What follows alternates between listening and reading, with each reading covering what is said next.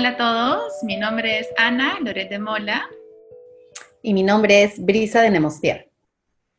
Ambas somos cofundadoras y codirectoras de Mindfulness Perú.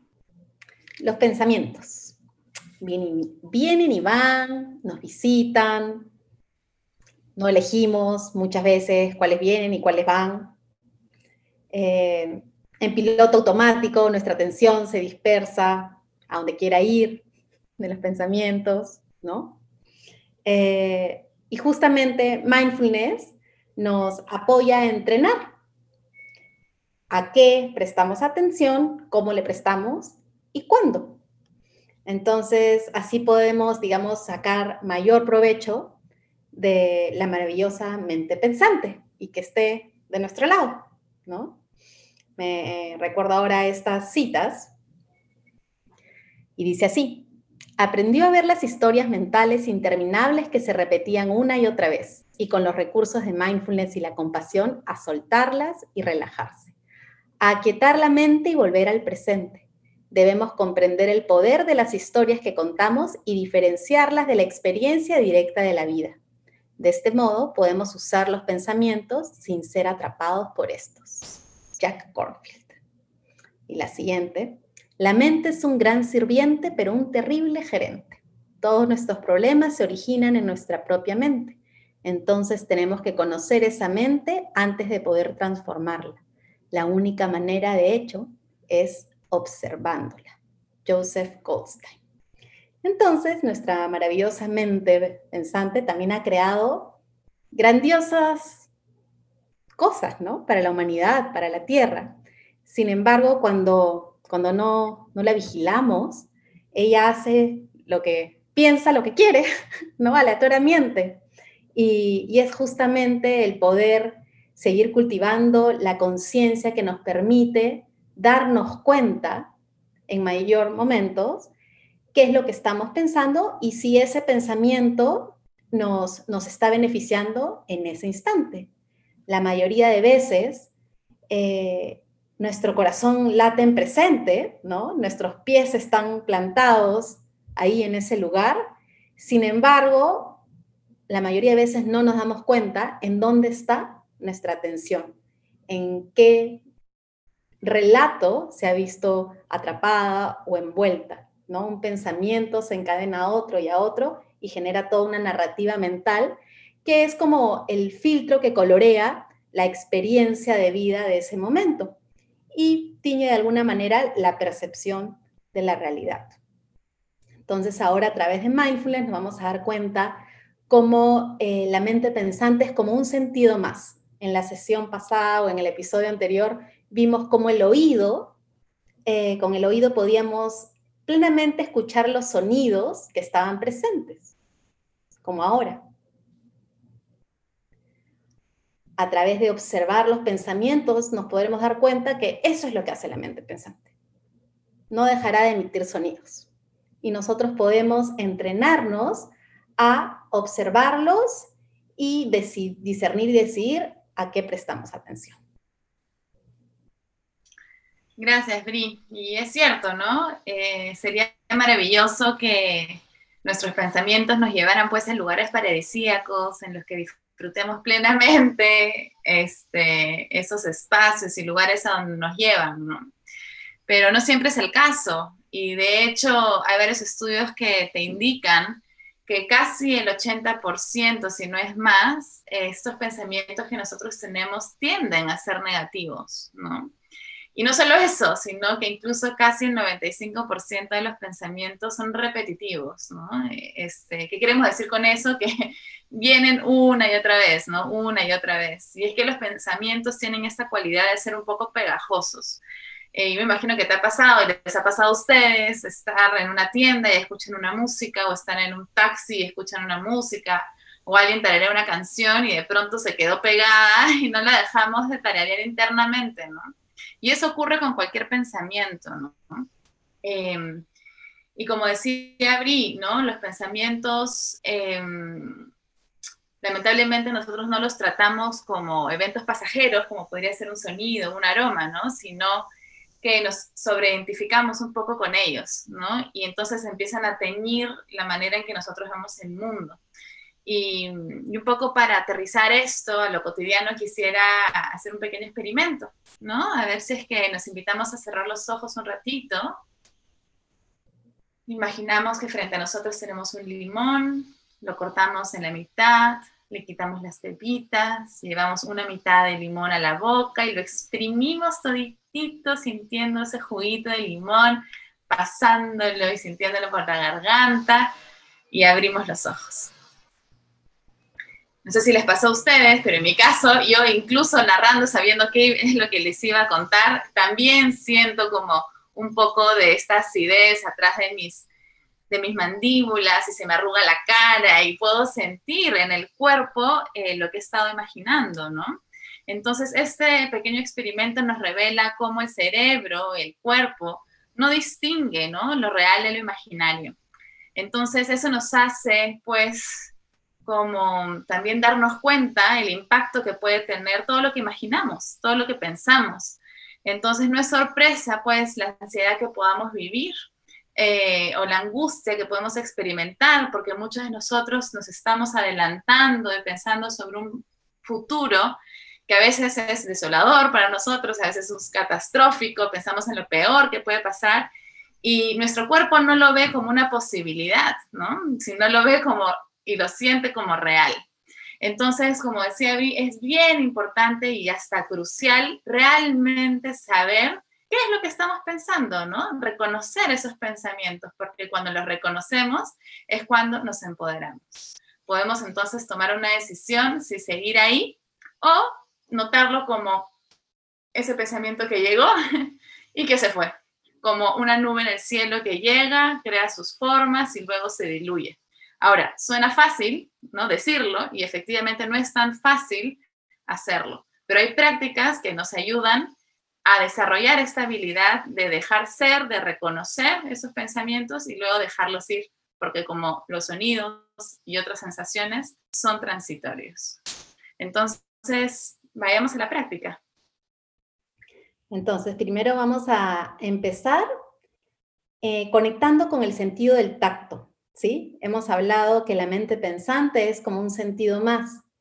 Y al conectar con el sentido del tacto nos permite cultivar el centramiento y la, la estabilidad para conectar con la calma y la claridad, que nos va a permitir observar luego desde esa calma y claridad los pensamientos.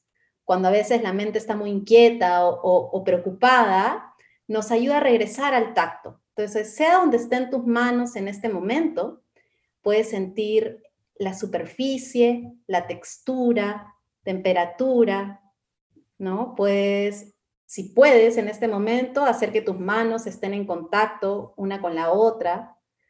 Se pueden dar un apretón de manos, dándose un buen día una vez más, buenos días, notando la calidez o si las manos están húmedas o secas.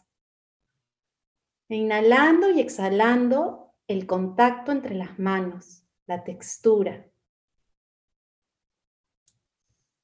Soltando tus manos sobre el regazo, sobre los musos de, de ser posible. Y ahora sintiendo los pies en contacto con la tierra siendo sostenidos por la tierra, sintiendo aquellas partes de los pies que ejercen presión hacia la tierra. E inhalando, exhalando.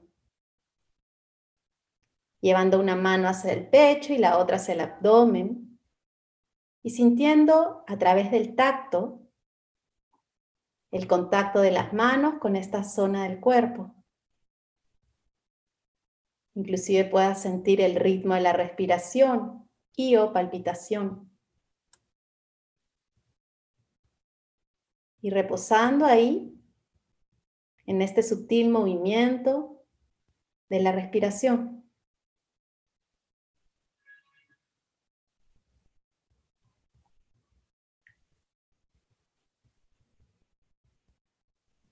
Y conectados con este momento desde la calma, desde la estabilidad. podemos invitarnos a ampliar un poquito ese foco de la atención, a observar la mente pensante como si estuviéramos viendo una película delante de nosotros. No buscamos pensar en algo en particular, ni rechazar los pensamientos que puedan venir. Simplemente si es que nos visita alguno de ellos, lo notamos.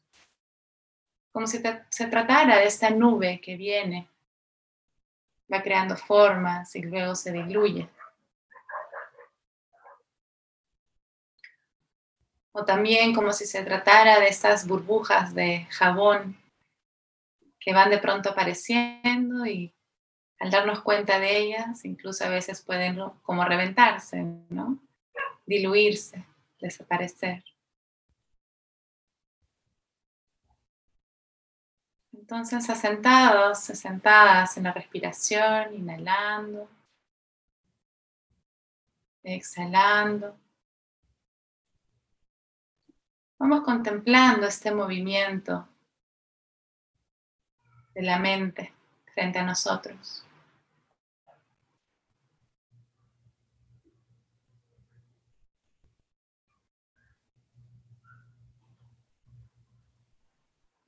Y si en algún momento reconoces que te has ido con alguno de esos pensamientos, felicítate, porque te estás dando cuenta que te has ido. Y eso te va a permitir entonces decidir volver. Es como haber estado en el aeropuerto mirando los aviones pasar y de pronto no te diste cuenta y te subiste a uno, ¿no? Cuando te das cuenta, dices, ah, pensamiento, ¿no? Me fui en él. Te felicitas y luego regresas. Evidentemente vas a estar en otro lugar. Pues fíjate cómo se encuentra tu cuerpo ahora que has regresado otra vez al presente. Inhalando aquellas sensaciones que se han despertado. Exhalando. Inhalando. Creando ese espacio abierto, receptivo, donde estas sensaciones corporales pueden fluir. Y una vez sientas de nuevo esa estabilidad de la respiración, de tu atención descansando en ella, puedes jugar cuantas veces quieras, ¿no? Ampliar otra vez tu foco de atención, observar los pensamientos, si es lo que en este momento quieres hacer o regresar a la respiración. Y descansar tu atención en ella. No importa cuántas veces nos vayamos en estos aviones de pensamiento, esas tantas veces, cuando lo reconozcas, puedes felicitarte, agradecerte por ello y siempre volver a casa a esa respiración, a este cuerpo, sintiendo y latiendo en presente.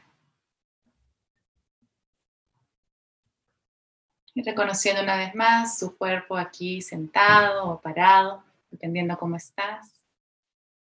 Quizás estirándote un poquito, moviendo ligeramente el cuello, los hombros, incluso un pequeño bostezo o un gran bostezo como liberando tensiones.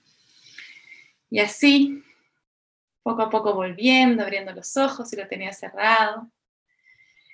Y así, poquito a poquito, puedes ir como reconociendo y conociendo una y otra vez cómo funciona la mente, cómo funcionan los pensamientos, cómo vienen, cómo van, cómo a veces nos aferramos a algunos, cómo a veces rechazamos, pero de a poquitos y muy amablemente eh, puedes ir acercándote a ellos a modo de exploración.